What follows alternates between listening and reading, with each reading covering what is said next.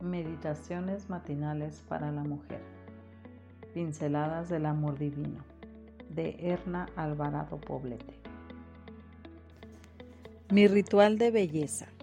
El corazón alegre embellece el rostro, pero el dolor del corazón abate el espíritu.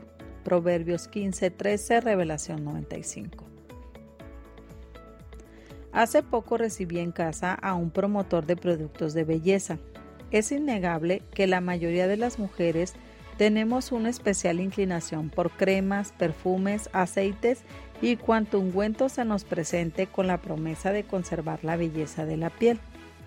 Parece ser que esta tendencia está implícita en la naturaleza femenina por creación. Incluso en el registro sagrado encontramos algunas referencias al respecto. Cuando Esther fue llevada al palacio antes de presentarse ante el rey Azuero, fue sometida a un largo ritual de belleza. El tiempo de los atavios de las jóvenes era de 12 meses. Seis meses se ungían con aceite de mirra y otros seis meses con perfumes aromáticos y ungüentos para mujeres. Esther 2.12, Revelación 95. Me atrevo a decir que es el sueño de toda mujer, salvo excepciones.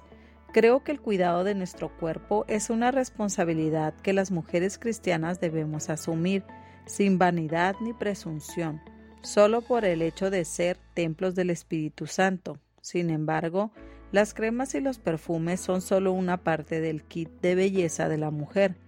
La belleza del rostro no solo depende de los productos cosméticos.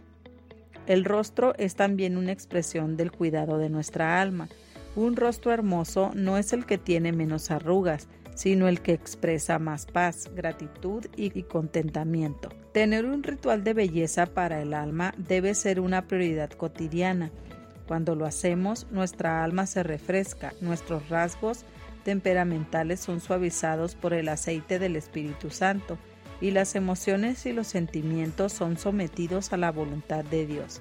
Ahora, antes de iniciar tus actividades, Únete a la alabanza de la naturaleza, regocíjate en el amanecer, respira hondo y agradece por la vida. Medita en las promesas de Dios, te darán fuerzas para afrontar las dificultades diarias y no caer en el desánimo.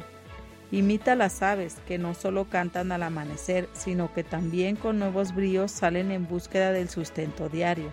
Haz lo mismo, haz lo mismo, esfuérzate. Las cosas no caen del cielo, hay que conseguirlas con trabajo. Al caer la tarde, medita en la bendición recibida y agradece a Dios por ella. La gratitud genera contentamiento. Quien está agradecido y gozoso tiene un sueño dulce y reparador. Amiga, disfrutarás la vida cuando sientas el poder de Dios actuando en la tuya. Serás una mujer embellecida por el poder de Dios.